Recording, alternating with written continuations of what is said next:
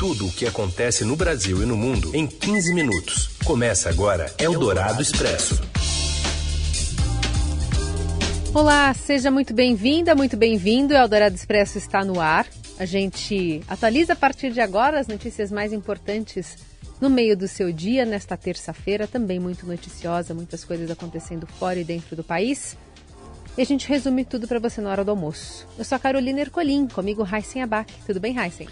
Tudo bem, Carol. Boa tarde para você e para quem nos ouve ao vivo no FM 107,3 da Eldorado, no nosso aplicativo, no site da Rádio Eldorado e para quem também nos acompanha pelo podcast em qualquer horário.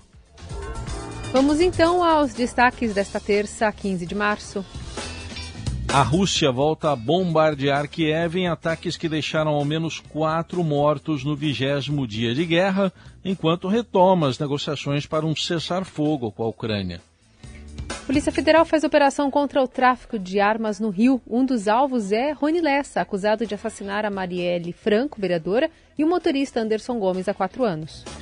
E ainda a queda do petróleo no mercado mundial, enquanto segue a pressão nos preços aqui no Brasil e os primeiros casos da variante Delta Cron do coronavírus no país.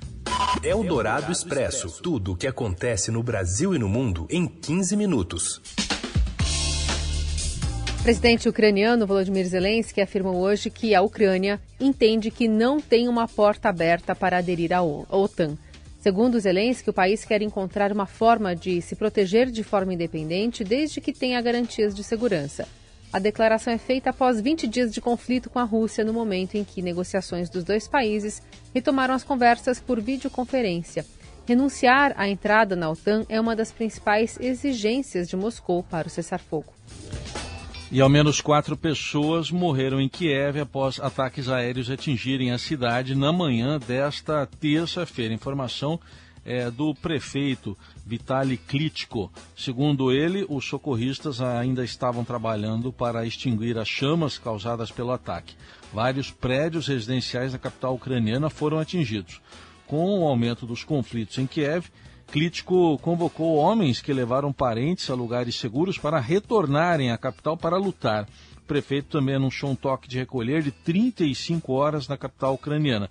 A partir das 8 da noite de hoje, no horário da Ucrânia, os moradores não poderão circular pela cidade, exceto com permissão especial ou para ir a um abrigo antiaéreo. O cinegrafista Pierre Zarksevsky, da Fox News, morreu nesta terça-feira após ser ferido em um dos bombardeios que aconteceram ao redor de Kiev. A informação é de John Roberts, âncora que trabalha na mesma emissora. Segundo Roberts, o cinegrafista foi atingido junto com o correspondente da Fox, Benjamin Hall. Hall foi ferido, passa bem, de acordo com um comunicado interno da emissora. No domingo, outro jornalista americano, Brent Renault, 51 anos, foi morto na Ucrânia. Ele cobriu o conflito para uma revista norte-americana, Time, foi baleado em Irpin, cidade próxima à capital do país. E subiu para mais de 3 milhões o número de pessoas que fugiram da Ucrânia desde a invasão russa no dia 24 de fevereiro, segundo a Organização Internacional para as Migrações, que é um órgão das Nações Unidas. A marca representa um novo capítulo em um conflito em que as autoridades da ONU chamam de a crise de refugiados que mais cresce na Europa desde a Segunda Guerra Mundial. O número de pessoas que fogem da Ucrânia continua a aumentar, embora os combates e bombardeios dentro do país tenham dificultado a saída. Há 10 dias eram 1 milhão e meio de refugiados. Na sexta-feira passada, há cinco dias, 2 milhões e meio. Ontem, segunda-feira, 2 milhões e 800 mil e hoje esse número então passou de 3 milhões. A maioria foge para os países vizinhos, principalmente a Polônia. Eldorado Expresso. Polícia Federal faz uma operação contra o tráfico internacional de armas e mira Rony Lessa, acusado de execução da vereadora Marielle Franco e do motorista Anderson Gomes do Rio, Márcio Dozan. Olá Carol, olá Raíssen, olá a todos. Uma operação da Polícia Federal em parceria com o Ministério Público Federal e a Agência de Investigações de Segurança Interna da Embaixada dos Estados Unidos visou cumprir sete mandados de prisão preventiva contra suspeitos de integrar uma organização criminosa que atua no tráfico internacional de armas. É, a investigação começou há dois anos e, segundo os investigadores, o grupo utilizava impressoras 3D para montagem de armamento. Como funcionava o esquema? É, peças eram é, trazidas dos Estados Unidos escondidas em contêineres e também é, por via aérea, através de, de, envio postal, e eram trazidas para uma casa aqui em Vila Isabel, na zona norte do Rio, onde eram montadas as armas, né, e depois elas eram distribuídas para milicianos e traficantes. Entre os que tiveram mandado de, de prisão preventiva decretada nesta terça-feira, está um que já está preso em Campo Grande, que é o ex-PM Rony Lessa, ele que é acusado de participar é, da morte da vereadora Marielle Franco e do motorista dela, o Anderson Gomes, o crime que aconteceu há quatro anos e que até o momento é, não tem o mandante ainda esclarecido. A ação aconteceu simultaneamente tanto aqui no Rio de Janeiro como em Campo Grande e também é, em Miami, na Flórida. Por hora é isso e abraço a todos. Eldorado Expresso.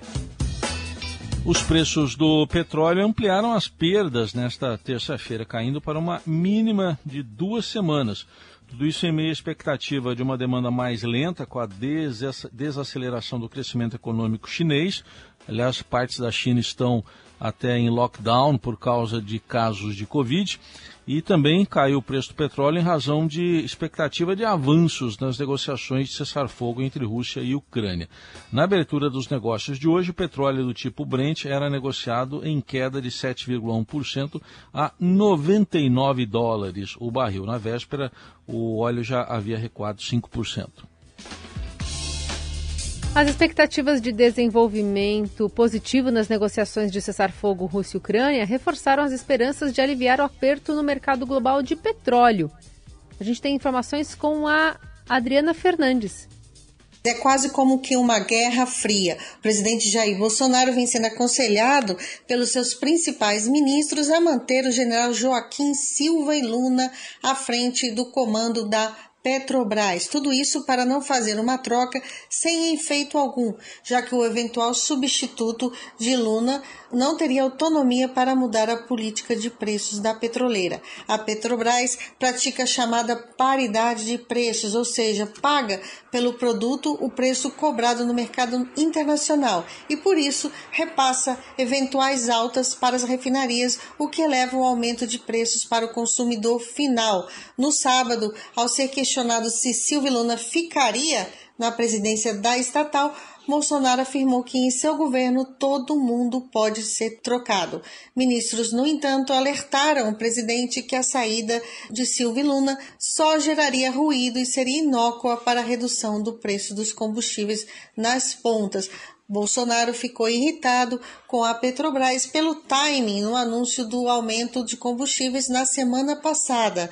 O reajuste para a gasolina chegou a 18,8% e para o diesel 24,9%. No dia seguinte, o Congresso aprovou e Bolsonaro sancionou um projeto que faz alterações na tributação sobre os combustíveis para tentar aliviar a alta de preços, mas o impasse segue aqui em Brasília. Eldorado Expresso. A procura pelo etanol hidratado subiu 26% em fevereiro, de acordo com os dados da Associação Brasileira da Indústria da Cana-de-Açúcar. Informações que chegam agora com José Maria Tomazella.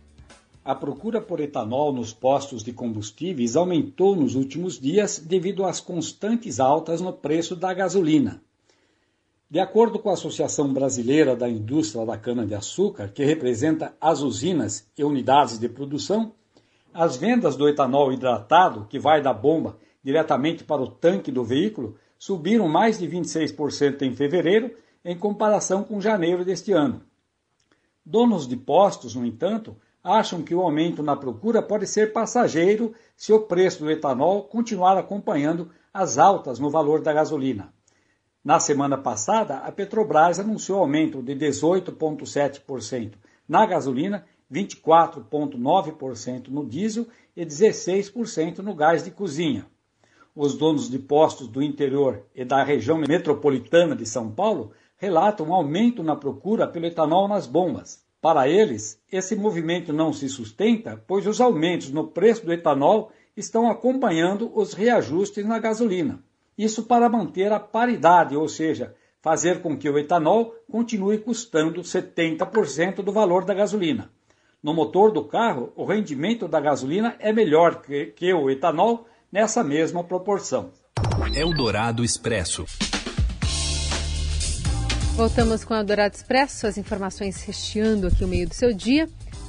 Falando sobre uma data triste. Hoje completa um mês que um temporal atingiu a cidade histórica de Petrópolis, na região serrana do estado do Rio, matando pelo menos 233 pessoas e deixando milhares desabrigadas ou desalojadas.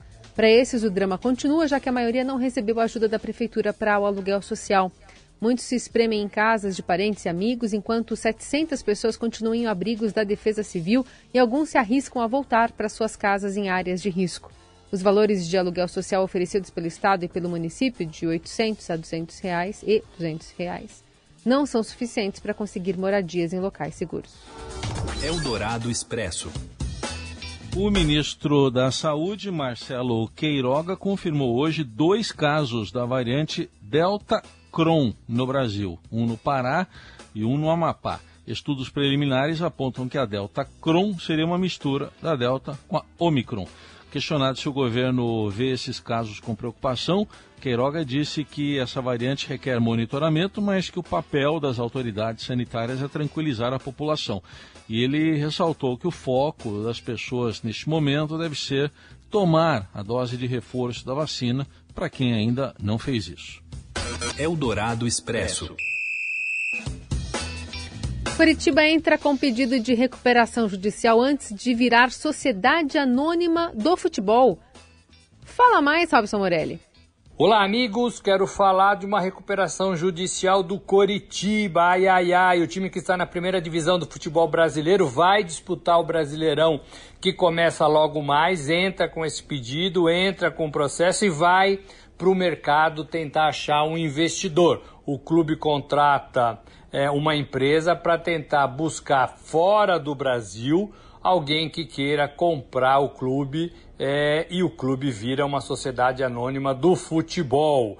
O, o Coritiba disputa a primeira divisão, tem uma dívida estimada em 300 milhões de reais, não é nem alta perto de outros clubes como o Corinthians, é, que tem dívida de quase um bilhão de reais, como o próprio Cruzeiro.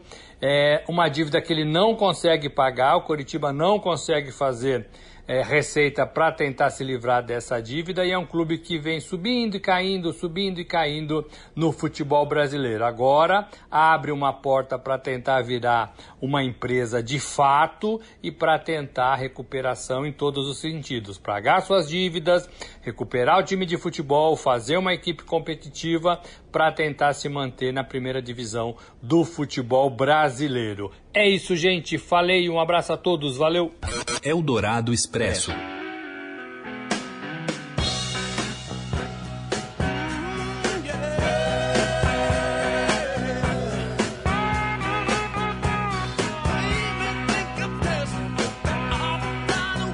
Para comemorar os seus 60 anos de carreira, os Rolling Stones anunciaram uma turnê de 14 shows pela Europa durante o verão no hemisfério norte, chamada turnê simplesmente de 60. 60.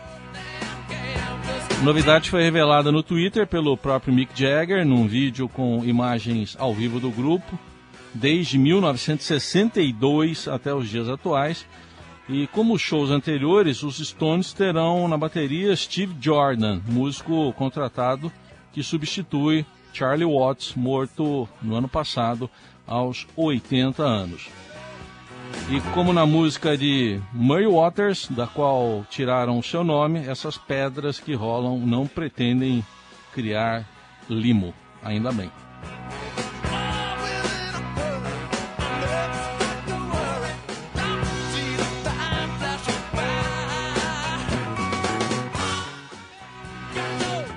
E é com Rolling Stones que a gente encerra a edição do Eldorado Expresso desta terça-feira. Amanhã a gente está de volta. Valeu, Heisen. Valeu, Carol. Gente, obrigado pela companhia. Boa terça. Até amanhã.